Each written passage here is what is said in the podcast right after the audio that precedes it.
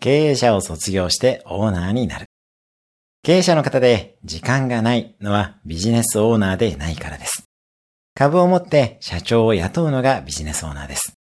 ビジネスオーナーにもしなりたいなら、ビジネスオーナーで成功している人と出資をし合って会社を作り、社長さんを雇うことが一番の近道になります。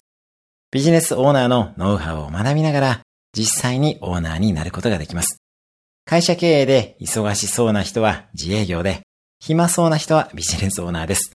どちらを目指すかは企業前に決めるべきです。同様に会社のゴールとして売却、上場、生産、継承のどこを目指すのかも決めておきましょう。経営のやり方が変わってきます。今日のおすすめアクションです。ビジネスオーナーをやっている人を探してみる。今日も素敵な一日を。毎日1分で人生は変わります。